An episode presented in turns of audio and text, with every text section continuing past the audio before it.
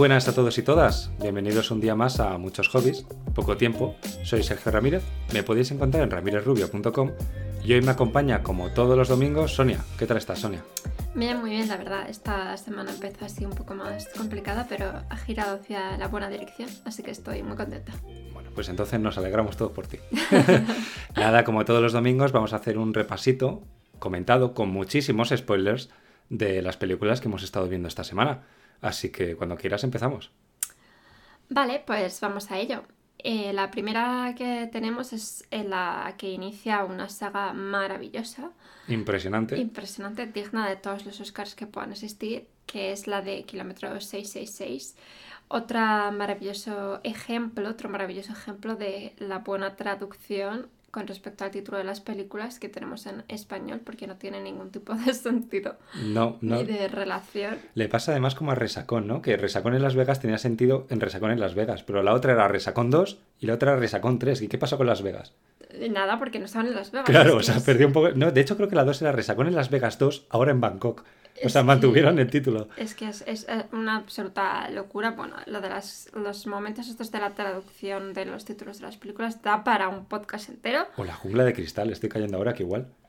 Y Die Hard. Eso es que es Die Hard y se llama La Jungla de Cristal, que sí, que es un nombre que está flamísimo, pero... Pero no tiene nada que ver. Pero no tiene nada que ver. Con el título original es un poco la libre interpretación, aquello de que el traductor tiene que tener pues, un compromiso ¿no? con, con la obra original, desaparece en estos casos.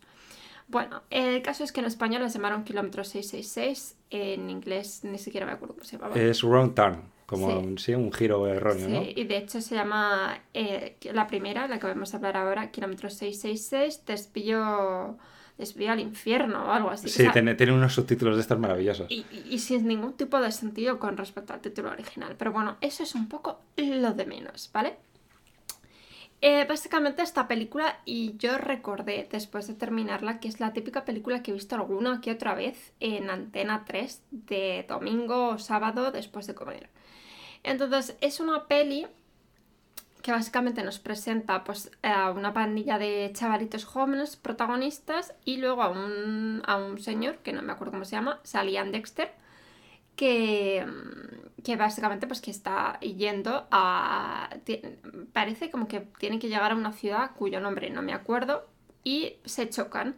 Se chocan porque todos han tomado el desvío equivocado. Chan, chan, Exacto, chan, el eh, el desvío al infierno. Eh, por unas montañas hay una zona boscosa y entonces se estampan porque hay como unos eh, pinchos en la carretera se estampan uno con un coche contra el otro y se ven obligados pues nada a, a hacer a pata pues el camino porque el, el, el señor que salía en Dexter ha visto y viene de una gasolinera. Sí, yo aquí tengo que decir un detalle que es que el, el señor de Dexter, que es que de verdad no, no, me acuerdo cómo se llama, era el que se liaba luego con la hermana de Dexter, el rubio de Dexter, vamos. Sí, yo no me acuerdo cómo se llamaba. Eh, bueno, pues se, se, choca con la caravana de los chavales estos, ¿no? Era una caravana como un, una, una furgoneta. Sí. sí, de estas americanas. Bueno, se choca porque estaba como parada en mitad de la carretera y la embiste y vamos, y la destroza un super accidente y se lo toma muy chill, la verdad. Hay uno que se enfada, pero se le pasa el enfado a la que le dice el amigo, no pasa nada, nos va a pagar los gastos y ya está. Y, sí, y, sí. y se relaja todo el mundo, ¿no? No hay una pelea, no hay una bronca. Es como si casi como si supiesen que necesitan ser aliados. Porque... Exacto, exacto. Es como si un guionista hubiera dicho... Sí, hay, hay, un peligro mayor que ellos mismos y saben que tienen que estar unidos contra un enemigo más fuerte. Eh, entonces, pues nada, empiezan a recorrer el camino andando, ¿no? Porque eso, el hombre de Dexter viene de, de, una gasolinera, entonces sabe que hay una gasolinera y tienen que avisar del accidente y tal cual, porque por supuesto estamos en un momento, creo que esta película es de 2003 o de 2006. Sí, tiene unos añitos. O sea, en los móviles, pues para ti, para ti, para mí, ¿vale? O Pero sea, vamos, que si fuera a día de hoy no tendrían cobertura, o sea exacto, que los móviles nunca sirven no de nada. tendrían cobertura, no, no, no, no lo servían. Y bueno, pues nada, después de un rato andando ahí, pasando maravillosas desdichas, eh, se dividen, cosa que cualquier persona que haya visto películas de miedo sabe que no hay que hacerlo.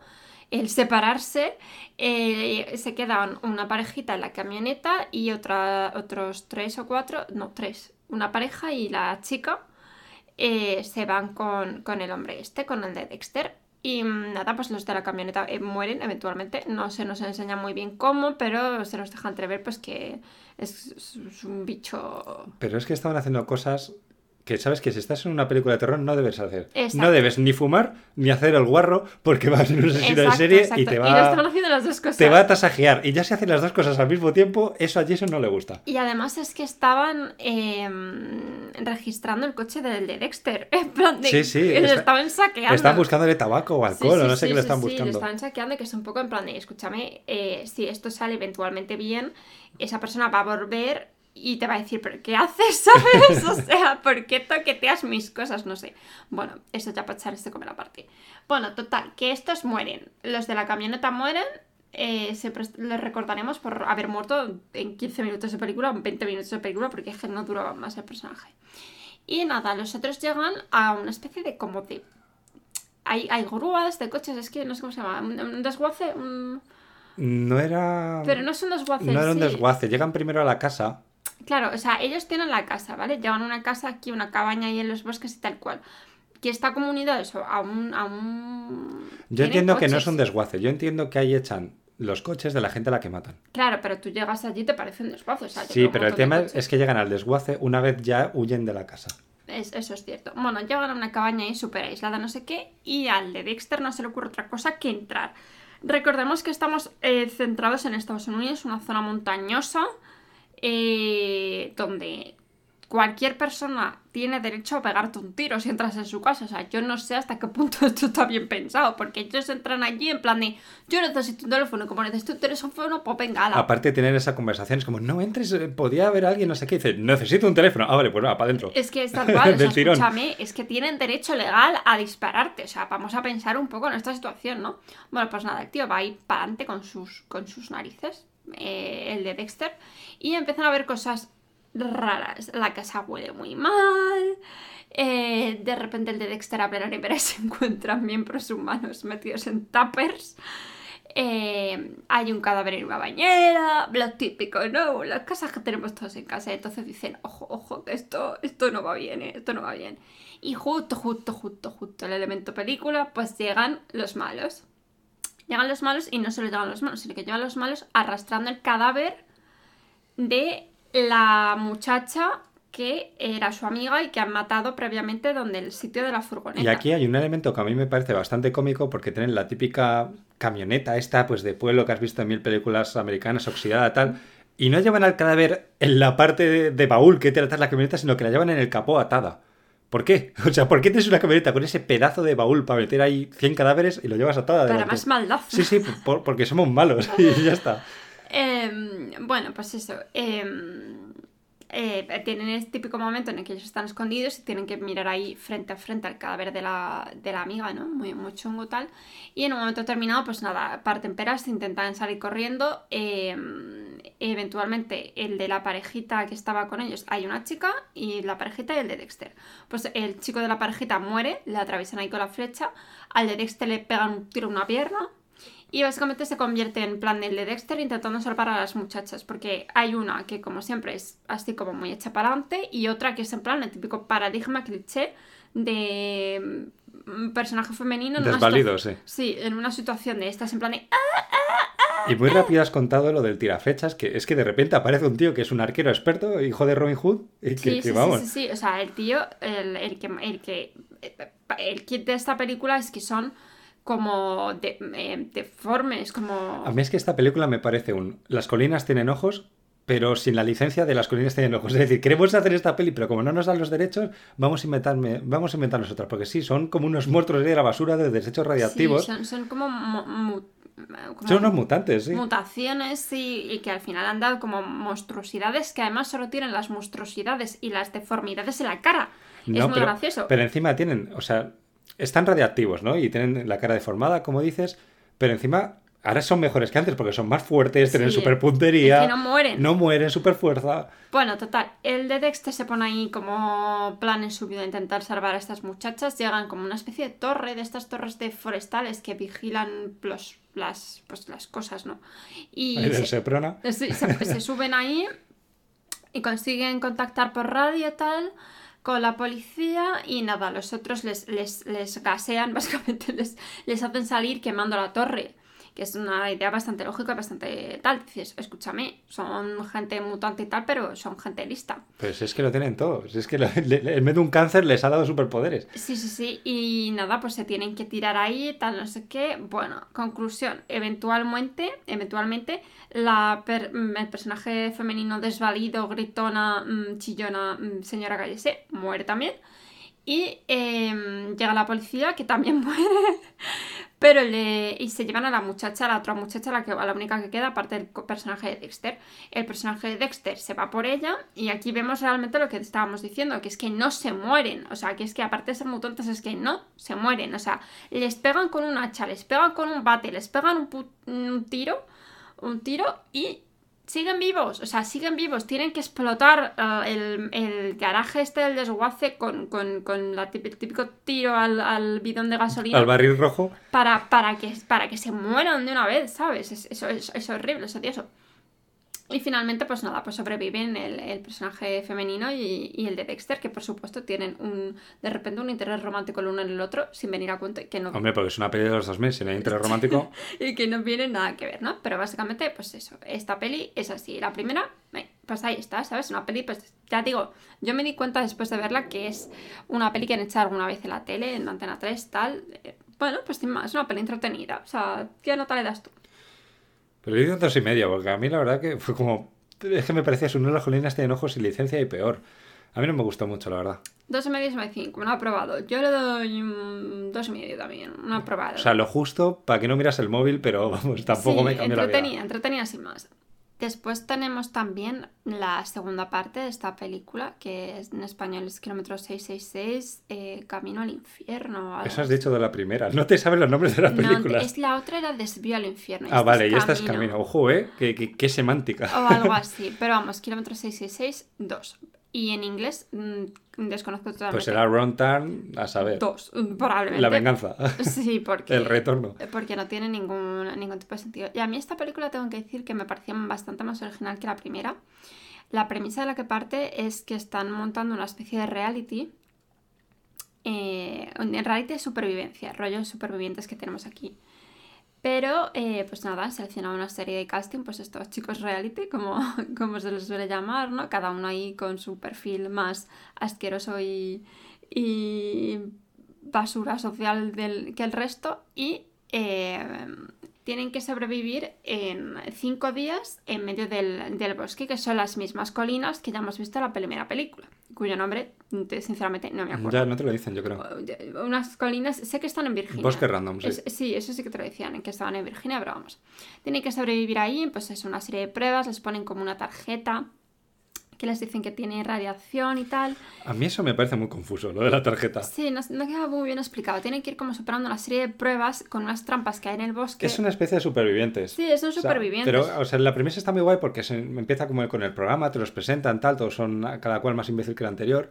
Pero te- cuando te empiezan a explicar como las normas del juego, me parece muy enrevesado. Lo de las tarjetas son unas tarjetas que estaban radiadas y tenían como que chequearlas en unas alarmas que había por el bosque y luego si tenías la radiada te eliminaban del juego. Era muy Sí, extraño. A ver, la cosa es que tú tenías que sobrevivir cinco días. Entonces, con la tarjeta esa tú tenías que sobrevivir ese día. Y si superabas la prueba de las trampas esas que había en el bosque, te daba, o sea, te daba como la opción de eh, librarte de tener tú la tarjeta radiada. Pero es que creo que eliminaban a alguien por día, ¿no? Claro, esa es la movida que a mí no me quedó muy clara. Si, todas, si, si teniendo en cuenta que, todas las- es que, que, por ejemplo, todas las personas se enfrentan a una trampa y todas las personas pasan esa trampa y todas las personas se libran de la tarjeta, ¿qué haces con ese día? No queda muy Es que claro. no queda muy claro. Es que yo creo que dijeron también en un momento que se la podías dar a otro Sí, se la jugador. podías dar a otro es que jugador. es muy extraño eso. Entonces, como tampoco llegamos a ver cómo se desarrolla el, Ya, bueno, el tampoco me reality, pero en sí la premisa de la que parte es bastante interesante, es bastante curiosa. A mí me llamó la atención, me parecía guay, estaba bien rodada, me, me parecía que estaba viendo como un programa de MTV. De- sí, era de ese palo, además, porque de- además el, el que lo llevaba era como un ex militar super cachas Sí, ahí, sí, veterano. Sí, sí, sí, de verdad. O sea, si habéis visto algún programa de este tipo, de este tipo de realities de, de la MTV, es que era totalmente ese plan.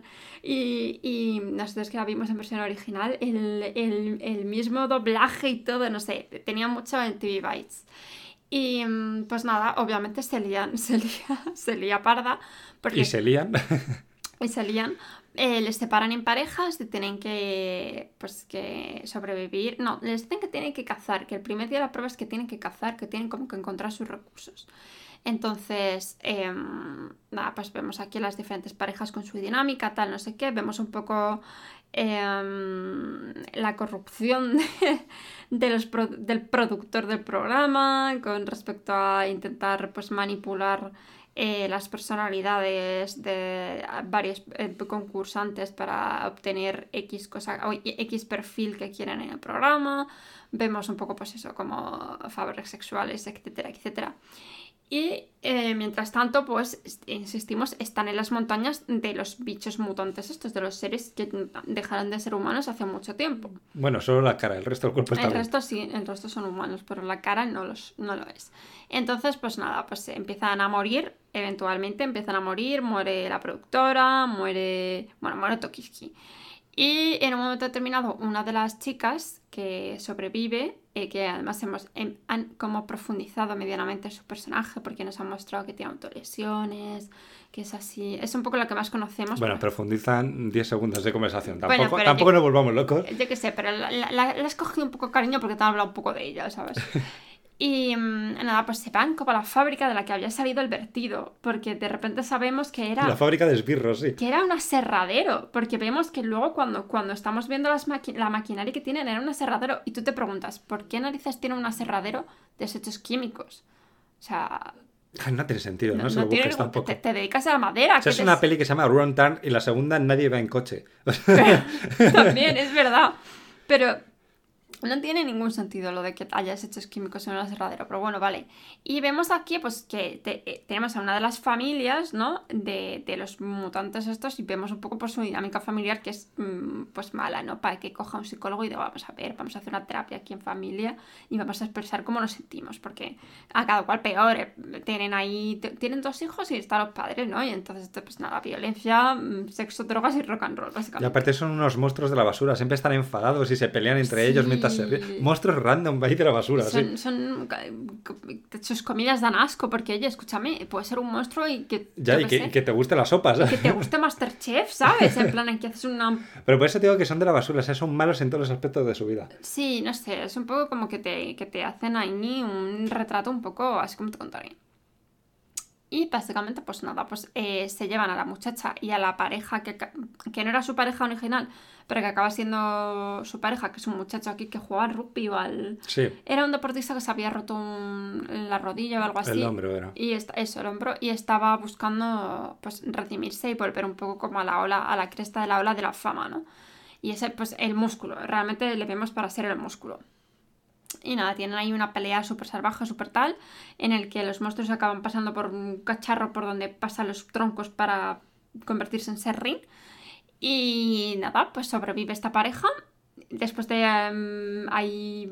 Ah, bueno, luego tenemos al comandante ese, acuérdate. Ya que se ponía literalmente comando. Sí, sí, sí, sí, El, que llevaba el programa, que vamos a ver, para ponernos, para ponernos un poco en, en tesitura, era Jorge Javier Vázquez en Supervivientes. Es que realmente era el, era el presentador. A ver, que no me imagino a JJ haciendo esto, pero escúchame. No, pero este era como un business militar y se veía fuerte y tal. O sea, se veía que el tío estaba ahí en forma. Era, era el presentador. O sea, es como si pones a Mercedes Milá cuando presentaba a Gran Hermano a hacer las pruebas de GH. Tiene cero unidad en ese sentido. Pero bueno, ahí estaba el tío y se ponía. Era militar, es verdad. O sea, se ponía. ¿Iba en su cuarto, chulo? Sí, sí, sí, se ponía bien en plan comando y eh, era un poco el que salvaba el culo a estos dos pero después eventualmente moría también. Entonces solo sobrevivía la chica de las autolesiones y el jugador de... Y como detalle, el tiraflechas hijo de Robin Hood sigue vivo en esta peli. Sí, sí, sí. Y vemos de todas maneras que aunque ellos como que han acabado con el núcleo familiar de... Eh,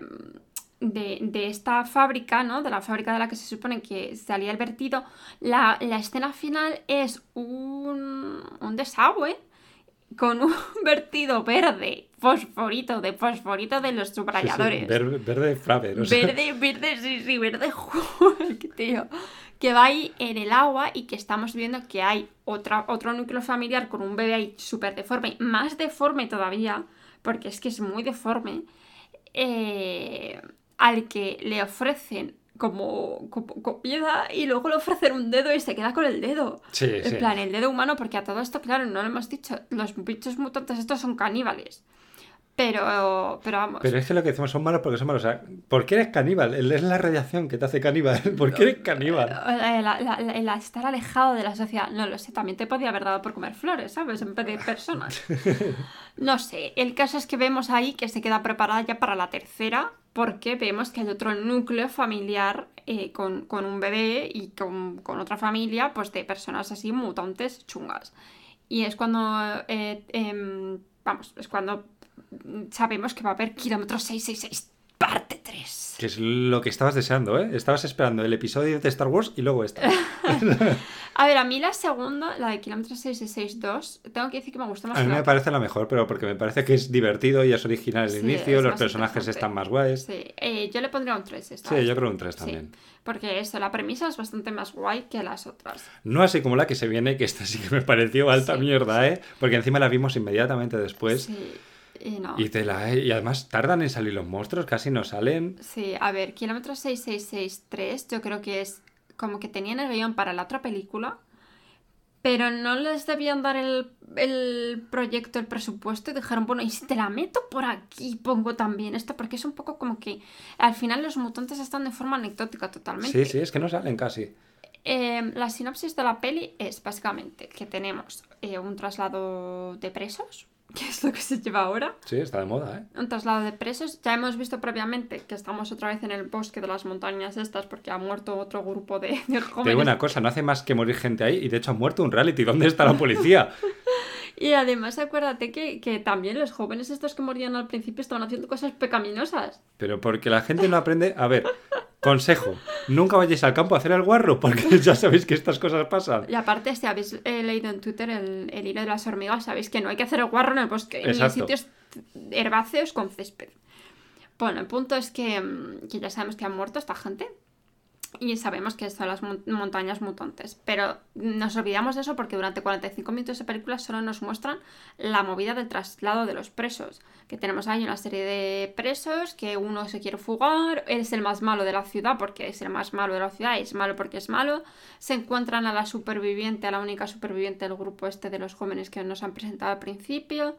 Eh, muere uno de los policías que estaba trasladándoles a tal. Y básicamente, durante la mayor parte de la película, no tiene nada que ver los mutantes. O sea, son el tío este malo de los, tras- de los, de los prisioneros, siendo malo porque es malo, cargándose al resto de los compañeros, amenazando al resto, diciéndole cosas guarras a la muchacha que ha sobrevivido y siendo ¿eh? malo. Parece que lo ha escrito Guillermo el Toro, ese personaje. Siendo malo porque es malo. Y luego se encuentran ahí un dinero que yo tampoco me... No, no sé de dónde A mí es que esta peli me, me pareció ya infumable, o sea, me pareció muy, muy aburrida. Aparte, quiero ver el hachazo fácil, si no le estoy pidiendo un Oscar a esta peli. Y no te daba ni eso. No, es que no, no había monstruos, es que no, no. se enrevesaban muchísimo, los monstruos aparecían eso un par de veces de forma súper anecdótica, en plan pues como para que hubiese un malo final más malo que el malo humano, por así decirlo. Y, y nada, tenían luego la pelea final con el poli su- superviviente y la chavala superviviente del primer grupo. Y, y nada, sobrevivían, se quedaban vivos, pero el, el- uno de los prisioneros al que había dejado ir porque era bueno y les había ayudado, vuelve y se lo carga al final. Porque ya hemos dicho, el dinero, es que yo no sé de dónde salía ese dinero. Era como un dinero que había ahí, que estaba yendo a por él el malo. Y el poli volvía por el dinero al final. Y luego el preso al que había dejado ir volvía por él. Conclusión, a mí esta película no me gustó nada. No, esta le, le clavo un 1 y por vergüenza. Yo le plago, yo, yo, uy, yo le plago. yo le doy un 2. Pero porque, porque soy de esos profesores que no le gusta suspender a la gente con un cero. Pero de verdad, esta película. no Era tiene- infumable, o sea, no es que las otras sean de Oscar, pero de verdad, por lo menos era entretenida, sobre todo la segunda a mí se me hizo muy entretenida, y esta tercera, de verdad, es que era un rollo, es que hasta que llegaban al bosque, hasta que luego en el bosque salía el primer monstruo, podía llevar una hora de peli. Y que no- realmente no iba de los monstruos, es que era No, toda la no, dinámica de lo de la cárcel y tal, no sé, no tenía ningún sentido. Luego la, la traición final, no me, no quiero ver eso, quiero que me vuelvas a decir en plan de como pues como terminaba la segunda o la primera, en plan de escúchame que los monstruos siguen ahí viviendo, ¿sabes? Preparados para volver a atacar para la siguiente película. Pero no, No, tío, me ponías ahí, me ponen ahí la muerte del policía, no sé, me parecía súper tonto. Y por cierto, eh, a, la, a, la, saga de este, de este pensamiento con respecto a esta saga, tenemos que decir que en el 2021 se espera un reboot de la primera. Es que tú no te sabes la historia completa. No, a ver, Es que he sido comedido y hemos visto tres, pero hay siete. hay siete películas de esta basura y he dicho, vamos a ver tres de momento. Y gracias a Dios no hemos seguido con la cuarta, la quinta, la sexta y la séptima. Bueno, pero a, a, en el 2021 Y lo veremos, sí, lo veremos. Probablemente, probablemente sí. A ver qué nos cuentan. Aunque ya digo, yo la primera no sería la que haría reboot, haría reboot la segunda. Yo creo que harán la primera, seguramente. Pero sí, sí, porque se llamaba Rontum. Pero es que se llaman todos Rontum. Es que era... ¿Qué, ¿Qué Rontum hay en la cárcel? Es que el Rontum que hiciste cuando delinquiste, o sea, es que... Ya, es que no tiene ningún sentido. No, y en la segunda tampoco hay ningún... Si les llevan en la camioneta esa, no Que sí, a que nada, punto. nada, nada. Bueno, una cosa así muy, muy sin sentido. Vale, y luego tenemos una maravillosa producción española Que le tengo un poco de hate, ya te adelanto. que se llama Black Beach y que podéis encontrar en Netflix. Entonces, para hacer la sinopsis de esta película, creo que deberías hacerla tú, Sergio. ¿Qué te gusta? Que me caliente. Pero, ¿Qué pero- te pero gusta? una sinopsis, ¿vale? Resúmanos de qué va esta película. En, en pocas palabras. A ver, esta película es de un notas que tiene un super trabajo. Su madre es una señora que curra en la ONU. Entonces está como muy bien posicionado, ¿no? Y por azar del destino, bueno, él está deseando irse con su mujer preñada, que eventualmente no se pone de parto. Punto positivo para la película. Está deseando irse a Nueva York, pero, pero no, como que le, le meten un marronazo y le mandan a un país de África que es un poco, es un mix entre el Congo, Sierra Leona, eh, Sudán, o sea, es un mix ahí. No te Y queda las antiguas colonias españolas. pero tampoco te queda muy claro porque hay un... Bueno, ya entraremos luego en el detalle del idioma. Nada, le mandan a ese país porque tiene que buscar a alguien que como que le han a secuestrado. un ingeniero. sí. Sí, le ha secuestrado un viejo amigo suyo porque él estuvo como haciendo ayuda humanitaria allí. Y, y nada, y llega y pues resulta que, que no, que le habían tendido una trampa, que realmente tenía unos papeles que inculpaba a la ONU y a su empresa. Es una petrolera. Y se monta ahí un pitote sin mucho sentido. Y al final, pues nada, como que gana a los malos, porque gana a los malos, pero él en el último momento como que tenía parte de esa información de los papeles y se los va a dar a, a su madre para que los exponga en, en la ONU, pero su madre se raja con la excusa de que le quiere proteger y al final le tiene una trampa a la madre y bueno, pues es un final un poco así como... mm, Tampoco te diría abierto, ¿no? Pero un poco, tampoco muy cerrado. O sea, es, es, es- es un poco abierto, sí. pero no tampoco. Sí, claro, no, no, se termina así de repente. El problema con esta película, bueno, uno de los muchos problemas con esta película, y centrarnos solo en el, aspecto técnico, es qué pasa en el cine español con el audio. ¿Qué pasa?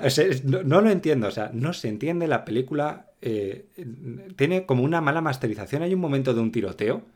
Y está hablando el, personaje pro- protagonista, pero a este tono, ¿sabes? Estoy hablando así muy, muy calmadamente. Y se escucha más alto que los tiros. O sea, le falta como.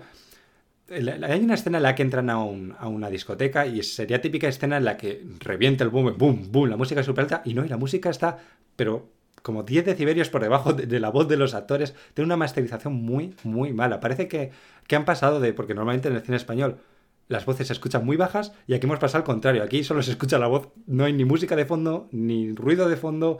Parece que la película, de hecho, se lo dije a Sony, dije, Sony, esta película está doblada sí, sí. porque no, se, se oía muy raro, se oía muy de estudio. Es que fue en un momento terminado. Yo llevaba pensando los cinco minutos y justo cuando lo dijiste, te, te lo dije. En plan, de, yo también tenía esa sensación. Da, da muchas, en muchas escenas da la sensación de que han puesto la voz por encima. o sea, Sí, que- parece que está doblada. de, de que, de que han llevado a los actores a un estudio y está doblada porque, pues lo que dice Sergio, o me escenas de la calle, sabes que te esperas escuchar aunque sea un mínimo ruido. Narices, yo abro ahora mismo la ventana y se cuelan la- los Y pajarillos. si no, normalmente suelen meter un ruido de fondo de archivo y, y lo ya que está. sea, pero de verdad es que no se oye absolutamente nada, se oye la, la voces de los actores y además súper blancas. Es que la película parece un podcast. Súper blancas, súper blancas porque cualquiera que conozca que sale la grandísima... Car- eh, ¿Cómo se llama? Bueno, Candela. Candela Peña, perdona, que es que la voy a llamar Can- Carmela. Candela Peña y todos hemos oído, por lo menos yo he oído hablar a Candela Peña. Y es que de verdad la escuchas hablar y es que la ves que está hablando como muy con mucha dicción. No sé, a mí esta película. La peli es que tiene un audio de verdad, de podcast, de obra de teatro, o sea, falta sonido de fondo, parece que está doblada. A mí me perturba un poco, la verdad, bastante lo del tema del audio con respecto a esta película. Y otro punto negativo para mí, bajo mi punto de vista de esta película, es que a mí me da la sensación de que has intentado jugar a muchas cosas pero sin hacer las cosas bien. ¿En qué sentido? Me refiero. Estás intentando hacerte, por ejemplo, un eh, diamantes de sangre, porque al final es un poco eso. Sí, es un poco del palo. La corrupción que hay. Sí, la, corrupción del, primer mundo explotando al tercer mundo. Eh, y luego el tercer mundo explotándose a sí mismo. El, tercer mundo, eso, mm, em, ocultando y, haciendo daño para los intereses mm, capitalistas de las élites poderosas, etcétera, etcétera. ¿no? Mi, mi idea es que te has intentado hacer un diamantes de sangre, pero con el petróleo, que ya sabemos que las petroleras son un malo muy, muy recurrente, pero mal, porque bajo mi punto de vista el, la, la inadecuación de, de del país del que me estás hablando, de lo que me estás hablando, al final es como que convierte el mensaje que me estás intentando dar en una cosa súper turbia y súper mezclada en la que no estoy entendiendo nada. Es que el país no te deja claro qué país es, porque es un país de África que claramente había sido una colonia, pero no te queda muy claro si era una colonia española, portuguesa, británica o francesa. A eso voy. Más allá del tema del idioma, ¿vale? El, el hecho de que no me digas dónde estoy, bajo mi punto de vista, es porque no me quiero pillar las manos y molestar a nadie. Bajo mi punto de vista, ¿vale? Entonces no quiero decir estoy en tal sitio, porque no quiero molestar ni eh, herir sensibilidades. Pero ¿qué pasa? Que entonces me desvirtúas el mensaje porque eh, no estoy en... estoy más pensando en dónde narices estás y en qué me, me estás contando que, que, que, que, bajo... Es que además te dan mensajes contradictorios de, respecto a la localización. Es, que, a ver, es una isla. bajo, bajo, mi punto de vista, claramente están, están aludiendo a Fernando Po, que era una antigua colonia española. No sé si se sigue llamando así, no sé si se llama de otra manera. Pero bajo mi punto de vista, se están refiriendo a esto.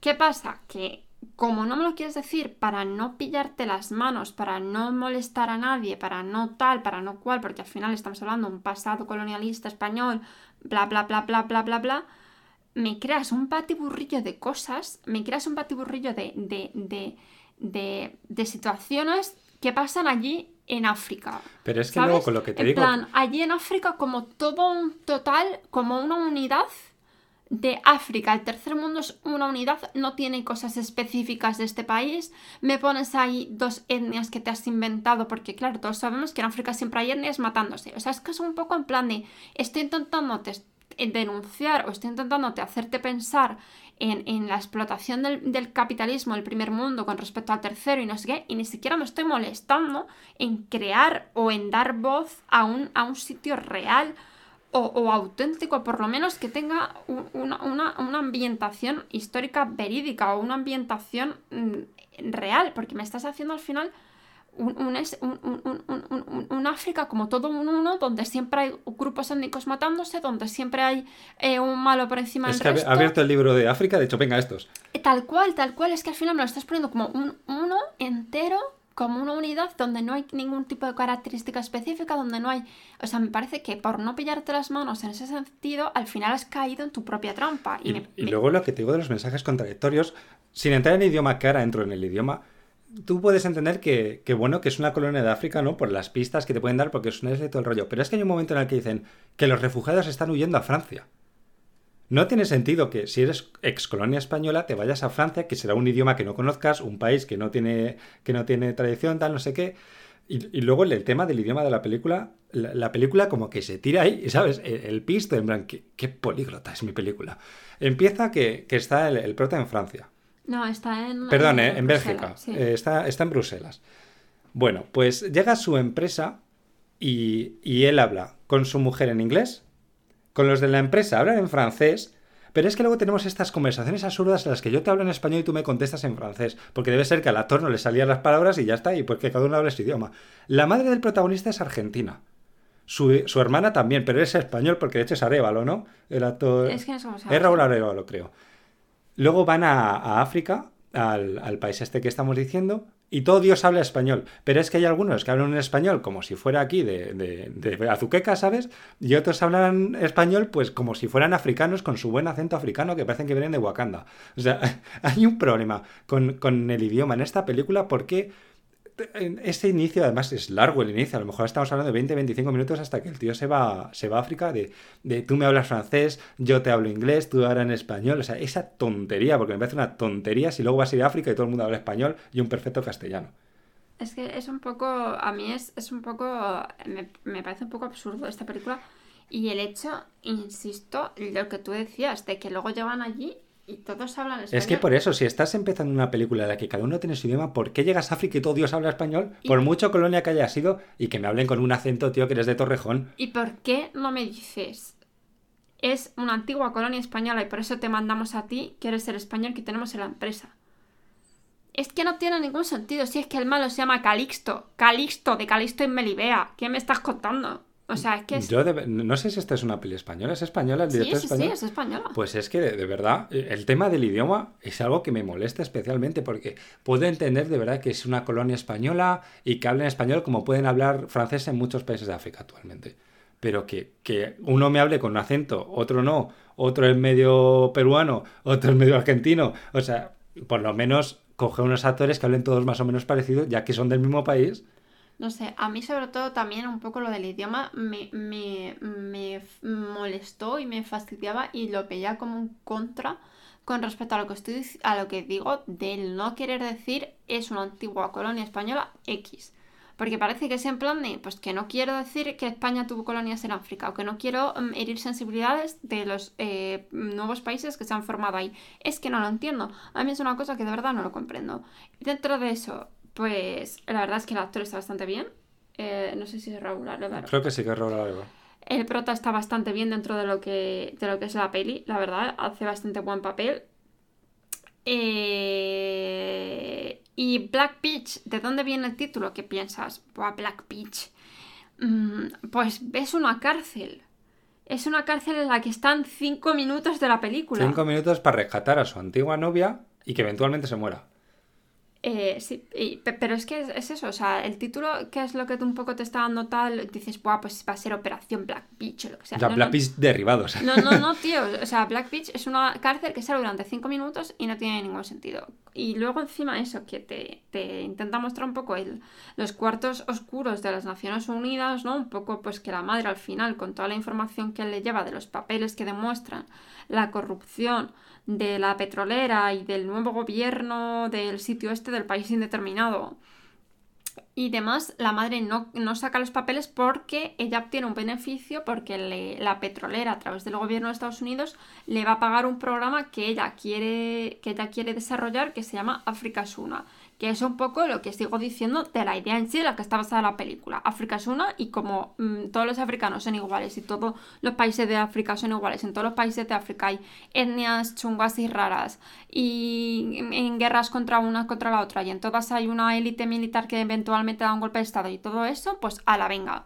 Mm, Todo es lo mismo y tal. A mí eso me, me fastidia muchísimo. Es como cuando en Estados Unidos mm, llevan, o sea, las pelis americanas, quiero decir, eh, te ponen a una persona eh, hablando español porque se supone que es de Barcelona, que es que esto pasó en mentes criminales. Es una cosa que a mí me duele en el corazón todavía. Y mm, la persona que hablaba español era un mexicano de cuarta generación o de quinta generación, una persona latinoamericana de, octava generación que estás haciendo de agente barcelonés de los Mossos de Escuadra, que es que, mm, escúchame, mm, tienes un acento que es que no tienes acento español, pero ya no porque el acento latino y el español sea distinto, sino porque es que no es ni siquiera estás hablando hispano, o sea, que no estás hablando castellano, porque no eres una persona hispanoparlante.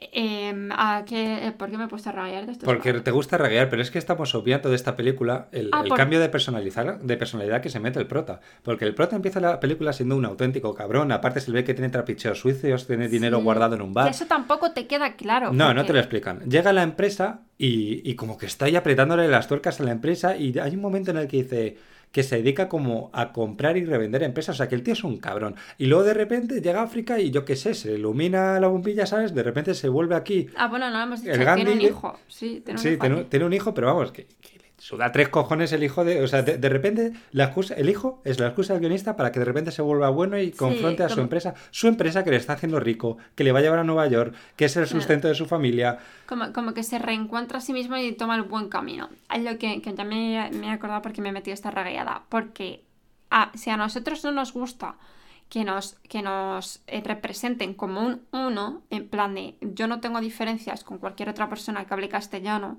¿por qué representamos a todas las personas de África con estos clichés absurdos sin tomarnos eh, el tiempo de eh, investigar, documentarnos y crear una situación real, o, por lo menos si no queremos utilizar un país real para no dañar sensibilidades, por lo menos algo que no tire de los clichés básicos que seguimos viendo y que seguimos eh, representando del tercer mundo, del, África, de bla, bla, bla. Para mí es la mayor crítica de esta película. Y nada, pues lo que decía Sergio de lo del final, a mí el final es un final que al final, pues lo que parece es que eh, la madre, pues eso, eh, ha obtenido lo que quería y de Naciones Unidas y de cooperadora y de persona buena tiene poco y él se la devuelve, básicamente. Se la devuelve, pero además se la devuelve con mucha maldad, porque le dice que han llamado a la niña Elena como ella y luego la han llamado Juliet. Se la devuelve como con mucha maldad, en plan de jeje, em, qué malo soy. Y, mm, y nada, pues yo realmente esta peli le daría un dos y medio. Ostras, estás siendo generosa, ¿eh? Le daría un dos y medio porque sí que me entretuvo. Pero es verdad que lo del sonido te saca mucho, mucho, mucho, mucho de la película. A mí lo del sonido me sacó mucho, mucho, mucho de la película porque sobre todo en las escenas de persecución que estás en el punto álgido de la peli, eh, es que no estoy oyendo los tiroteos, es que, es que no, no estoy oyendo a la persona correr, no estoy oyendo el jadeo, no estoy oyendo nada, estoy oyendo ahí en plan de, ven, escóndete. Sí, sí, sí, sí. Es que es, Sí. que es horrible. Me, me sacó muchísimo de la película y es el punto álgido, es el momento allí de tensión que están ahí muriendo todas las personas de tu alrededor. No sé, me pareció un poco... Pero a ver, no está mal, dentro de que es entretenida, pero vamos, tiene muchos fallos. Yo esta peli creo que le voy a poner el primer cero del programa. Es que, es que me parece. Me parece que no se pueden perdonar tantas cosas a una película. O sea, el sonido es horrible. La trama es una mierda. Me parece que el, el momento. por- ¿Cuántos idiomas hablo? Me parece pretencioso. En plan, ¿qué me quieres demostrar aquí? ¿Que, has estado viviendo en Londres estudiando cine? ¿O qué, qué- qué cojones me quieres demostrar con esto? Me aburrió. Es una película que, que llega a África y la mitad del el tramo medio de la película se basa en él yendo de un sitio a otro diciendo, pues haces esto porque tengo mucho poder. Y todo el mundo obedece, no resuelve nada. Luego al final va con el Calisto este, que no olvidemos que se llama Calisto. Al Calisto muere eventualmente, pero a este no le pasa nada, ¿sabes? No se escapa una bala. Como que no se lo quitan del medio en el momento en el que claramente se lo tendrían que haber quitado del medio. O sea, me parece una peli eso, pretenciosa, aburrida, que, que no me lleva a ningún lado, con, con una masterización de mierda, porque de verdad el audio es horrible. Y, y no, no la veáis. O sea, si es por mí, no la veáis. Y es, es cierto una cosa que decías tú y que me acaba de venir a la cabeza, es durante toda las- la actuación de él, su, su estancia en el país, su estancia en la investigación para encontrar al Calisto este que supuestamente es un terrorista que ha secuestrado al ingeniero de la petrolera y bla bla bla, eh, al final está siendo lo que en el final él denuncia, pero mientras está allí... Pero es que es eso, tiene un cambio ahí de personalidad en un segundo. No, y que mientras está allí, él se aprovecha de ese poder. Hombre, le regalan un Ferrari, está ahí haciendo el capullo todo el día. Y del poder del hombre blanco también, vamos a ser sinceros, del poder del hombre blanco de escúchame, a mí no me puedes tocar. Sí, cuando va a la cárcel se pone ahí a gritarle a los, y, a los y del militares. poder del hombre blanco, hombre blanco, porque a, a Candela Peña que va con él, la tratan que poco menos que la chistan en la cárcel como si fuese un perro, y él no dice ni media, ni media dice. Y luego el personaje de, de esta mujer yo no lo terminé de entender. O sea, hay un momento en el que dice, vivo en el país más machista y, Homófobo. y homófobo de, de África o algo así. Coño, pues vete, que tendrás pasaporte español. O sea, ¿qué haces ahí? Si, si tampoco te gusta. Y no es que está en un ONG, no, está currando con un barco, porque tiene un Está en, barco. está en un restaurante que tiene montado un barco, sí. O sea que es que, no sé, tiene tantísimas cosas que, que me parecen que, que no se pueden perdonar. Yo, le- tampoco desarrollan demasiado el personaje Candela Peña, o sea, te, te- te dejan entrever que es una amiga suya cuando estuvo allí, pero no, ni te cuentan qué hace ella aparte del restaurante. Ese, ese es el problema, que muere Candela Peña y te da igual. Es que te da igual. Sí, porque tampoco te la han, te la han puesto totalmente anecdótica. O sea, es una persona que está ahí para que la veas. Luego eh, consiga el hijo eh, ilegítimo, por así decirlo, que tiene ahí, que él no sabía de la existencia que se de llama ese hijo, Calixto también. de, de ese hijo y se lo lleva a, a su casa allá en Bruselas. Oye, en aduanas no le han dicho eh, de dónde ha sacado a este niño, ¿sabes? Sí, sí, sí. sí, O sea, ese niño habrá que hacer un pasaporte, habrá que hacer un papeleo. No lo sé, o sea, horrible. Y en un momento determinado es que Candela Peña te da la clave de ese momento, porque te dice, en África, África está llena de mulatos que nunca van a conocer a sus padres o algo así. Y es en plan de, hasta el punto que, no que a nadie le importa que desaparezca uno. Ya, pero no te importa en África, pero en Europa cuando estás entrando sí. Tú no puedes entrar con un niño ahí random. Y que aún así, narices, ¿sabes? Que por mucho que te estamos diciendo que son países de, o que es un país imaginario de no sé qué, que es todo una locura y no sé qué, no sé cuántas, escúchame, ese niño estuvo en el sistema, o sea, alguien tendrá que dar cuentas de, no sé, esa película, para mí... Que le estás bajando la nota, ¿eh? Según no, hablamos. jolín, es, que, es que es verdad que cuando te pones a darle vueltas es como que han dejado el, el guion muy... como con mucho fleco. Se, se- se les ha hinchado el pecho de, de vamos a hacer aquí el diamantes de sangre, como tú dices, Y vamos no. a demostrar lo que No. somos, porque no lo soy, no- de verdad no sé quién es el director y le deseo lo mejor. Pero no lo eres, no lo eres, no eres el nuevo Christopher Nolan, ¿sabes? No lo eres. Y, y te has olvidado de escribir un guion en tu casa, de sentarte un- tres tardes y escribirte un guion. Mm. Sí, sí, demasiada, demasiada opulencia lo que tú decías, demasiado quiero hacer que, Muy porque los- muy el momento idiomas y tal. sí. Es una película que intenta darte todo el rato en la boquita, ¿sabes? En plan de, uy, qué país más machista, qué país más malo, uy, qué malos son las empresas, uy, qué malo el presidente este que hemos puesto también, pero fíjate cómo se redime el, prote- eh, se redime el protagonista, que ahora es bueno y esto es lo que hay que hacer, hay que luchar contra las injusticias, o sea que... Pero es bueno solo con quien él Y es bueno, pero bien que vuelve en el, en el jet privado de la empresa, o sea que es que es bueno a ratos. Pero, y es bueno solo con quien él quiere, porque Claro. insisto, cuando están tratando a Candela Peña como un perro en la cárcel, que literalmente la chistan y la paran, él no dice ni media. ¿Por qué? da lo mismo. Porque él ha ido allí a por su exnovia. Exacto, que es lo más- de repente es lo más importante del mundo. Y luego coge al niño este que tiene, Y Candela Peña se la al suba. hijo ilegítimo, llega a casa y dice a la mujer, oye, que este hijo es mío. Y la mujer dice, ah, venga, pues un saludete, ¿no? Se pega una llorada ahí de cinco minutos y luego es el hijo más maravilloso del mundo. Y luego hay un momento fantástico, que además tú lo comentaste, que está el niño bañándose y está como liándola en la bañera y viene la mujer de, de Raúl y dice, oye, ve a decirle algo al niño que la está liando. El juego, pues ve tú, chica, que llevas aquí tratado en casa, o sea, ¿qué pasa? ¿No le puedes decir tú nada al niño? Es que no es su hijo, claro. No tiene, no tiene potestad, ¿o ¿qué No tiene potestad. No, pero es verdad que a mí es, es un poco la- la- el fallo que le veo a esta película, que me estás queriendo pintar un poco a- al personaje este principal como... que se llama Carlos. Se llama Carlos, me acabo de acordar. A Carlos como eh, destapador de las intrigas y tal cual, que, trai- aprovecha de... de- que traiciona hasta su madre, porque literalmente traiciona hasta su madre porque la tiene una trampa para demostrar y para luchar por la justicia, pero cuando está en el momento no hace absolutamente nada. No hace No, y que absolutamente lucha, nada. lucha contra la justicia desde el jet privado de la empresa, en su casa de puta madre, con su sueldazo. Sí, sí, y no hace que absolutamente nada. Así que mm, esta película. mm, no la veáis. mm, hipocresía un poco. Y bueno, bueno, bueno, llegamos al punto fuerte, al plato fuerte, al postre y la mousse de chocolate con Nestlé de 85%. Por favor, mandadme una tableta. Cuéntanos, Sergio, ¿cuál es la última película que tenemos para comentar? Pues a ver, es una película que antes de verla ya sabíamos que no es una película para todos los públicos. Eh, la película se trata del faro. Así presentada, parece que estás hablando de una película porno. Ojalá fuera una película. No, en serio. No, es- no, claramente no es cine para todos los públicos, igual que no es la película anterior de este director, que es La Bruja, y no es una película de terror al uso para todos los públicos. Es una película. No voy a decir que hay que entenderla, pero sí hay que. Sí, es un poco. Hay que saber entenderla, ¿no? Porque no es la típica película de susto fácil. Pero bueno, no estamos hablando de La Bruja. Estamos hablando del Faro. El Faro, eh, así de entrada, es difícil de ver. Es una película que está grabada, no estará grabada, estará seguramente recortada a cuatro tercios, blanco y negro, con muchísimo contraste. Se tarda en hablar por lo menos 20 minutos, viene la primera conversación. Planos muy fijos, planos muy.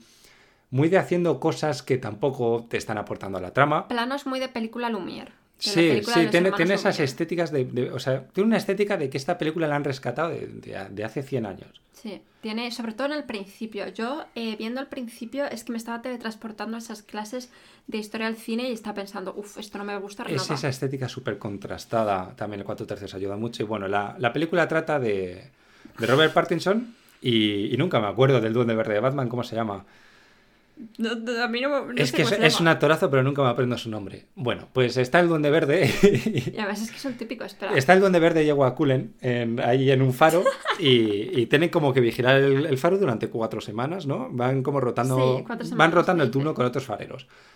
Digamos que el Duende Verde es el jefe y el otro pues es el esclavo básicamente porque se dedica a hacer de todo, que sea limpiar la letrina.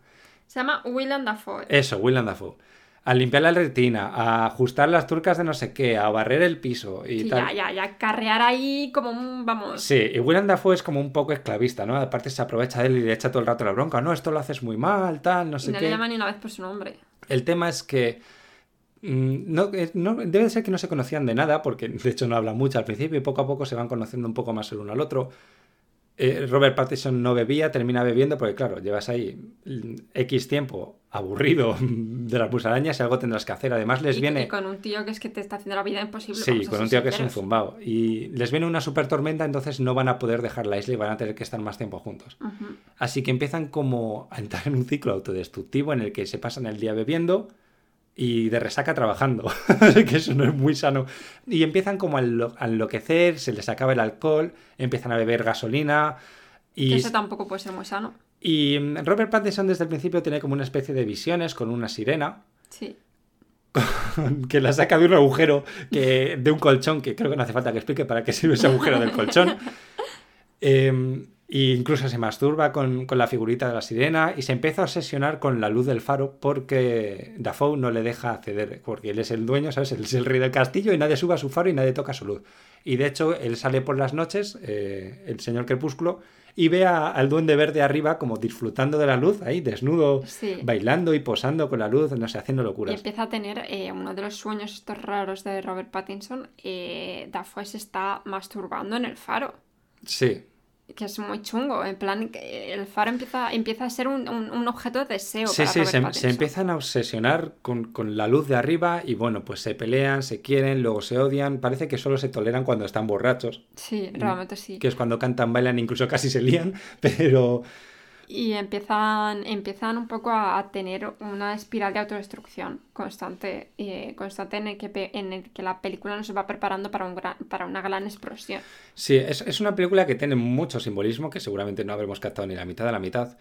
Pero la conclusión es esa, enloquecen, eh, Robert Pattinson termina matando a William Dafoe y sube arriba al faro, se lo goza un rato con la luz y al final termina como medio moribundo en la playa mientras le picotean unas gaviotas. Que las gaviotas tiene cierta importancia porque hay un momento en el que Edward Cullen se está, está enfadado con una gaviota porque lo deja pasar con el carbón que lleva en una carretilla. Tiene, tiene problemas con las gaviotas, tiene Sí. problema con la fauna local, Sí, sí, no le- que es la única fauna local. que es la única fauna. Y. William Dafoe le dice que no toca las gaviotas porque son las almas de antiguos marineros. Que es, es que William Dafoe, el personaje, es muy eh, Es supersticioso. supersticioso, sí. Es un marinero de estos de la antigua usanza muy supersticioso.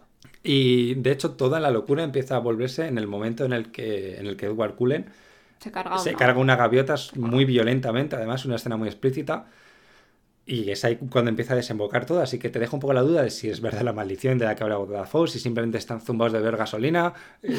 o sea, Em, yo tengo que decir que después de ver esta película eh, no tenía muy claro qué había pasado porque, porque en mi cabeza em, no tenía muy claro si durante un momento determinado me llegué a plantear porque en un momento dado Robert Pattinson nos hace partícipes de que eh, la identidad que ha dado para, para vamos, para, para que le contraten para lo del farero, farista, como se llame, eh, el de Efraín Winslow este no es su verdadero nombre, que él se llama Thomas. Y Thomas también se llama el personaje de Dafoe. Entonces, yo durante un momento determinado dije, "Host- son la misma persona y este hombre está como en su momento final de su vida y está como teniendo, mm, yo qué sé, un momento estos mm, extracorpóreo, hablando consigo mismo, con sus yo de la juventud, porque además nos contaba los pecados de Robert Pattinson, que no es la primera vez que mata, es que ya había matado a otro, a un compañero antes que le había robado la, la identidad y había matado como otra persona también, o sea que nos, nos dicen ya pues que es una persona violenta, no sé, a mí me daba la sensación de que estaba como expirando sus pecados a través de, de su propio yo, por así decirlo. Fue como con la idea con la que yo me quedé al terminar la película. Ahora bien, cuando abres Google y buscas el faro explicación. Ese es el tema de esta película, que te puedes quedar con él, se volvieron locos, te puedes quedar con él, la doble personalidad, te puedes quedar con mil cosas. Yo tengo que decir que este que me convenció una de las cosas que encontré en internet eh, con respecto a este final, porque eh, justo además lo pensé. En la última escena, como ha dicho muy bien Sergio, la última escena tiene mucha potencia visual porque vemos a Robert Pattinson, cual además es muy curioso porque le vemos eh, con, con, ropa interior eh, blanca.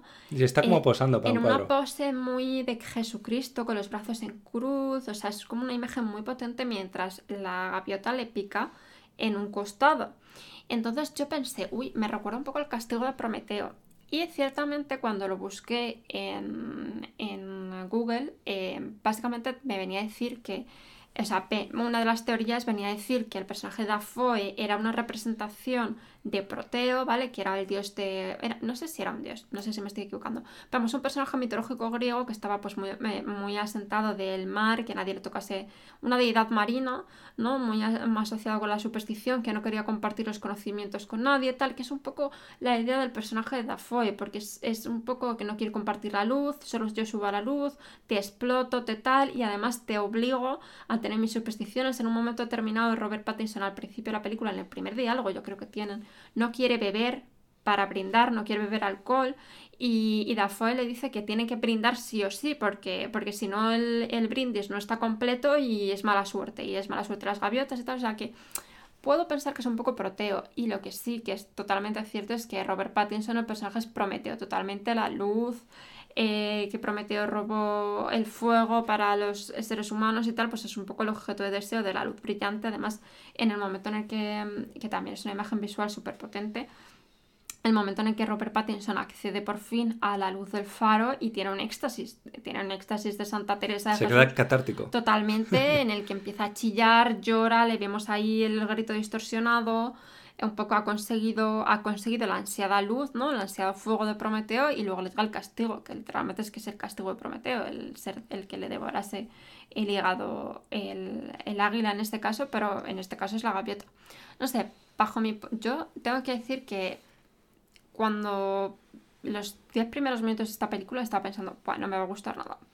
¿Por qué? Porque empieza con imágenes muy estáticas, planos muy fijos, planos muy de, pues, de cine antiguo, de la peli. Sí, poco a poco va ganando movimiento según van transcurriendo los minutos. E, es que de hecho en los primeros momentos en los que aparecen los personajes, tanto Robert Pattinson como Dafoe, es que tienen incluso ese caminar de peli antigua que vas ahí como que son los, los frames más lentos o lo que sea, ¿sabes? Que van ahí como que parecen que es este movimiento que a mí me resulta cómico de las pelis antiguas. Em, que de repente tienes un corte y, Robert Pattinson te está mirando ahí súper fijamente mm, frente a frente. No sé, es verdad que yo pensaba, esto a mí no me va a gustar mucho, porque encima es que estaba eso, yo volviendo mentalmente a la, a la facultad diciendo, madre mía, otra vez estas películas. Pero es verdad que conforme va avanzando la trama eh, y van teniendo más diálogos y más, eh, bueno, un poco pues las peoratas que se tira el personaje de Dafoe, porque vaya peoratas se tira, te hace unos parlamentos el solo, que madre mía.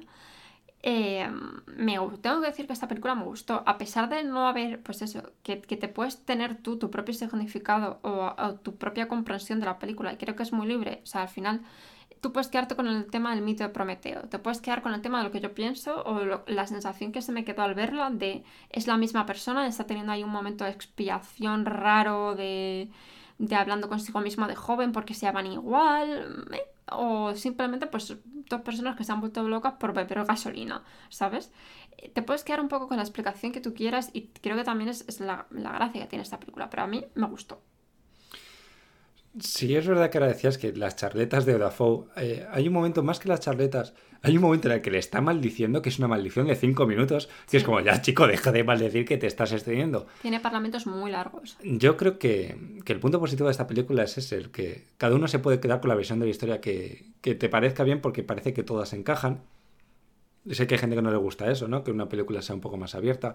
Pero creo que un poco en la magia que tiene esta película es la que tenía la bruja, que estás esperando todo el rato a ver cuándo revienta y a ver cuándo revienta. Y parece que ahora, pero no, pero un y te tiene como enganchado porque estás, eso, estás expectante de, a ver por dónde sale esto, a ver cuándo empieza, no la acción, pero sí como la explosión, ¿no? Lo, lo que está por venir. Sí, tiene, tiene mucha capacidad de eso, porque además va increciendo, yo creo. Va desde que empiezan a hablar los personajes, porque es lo que tú decías, hay como 20 minutos, 25 minutos, 30 minutos de no hablar nada.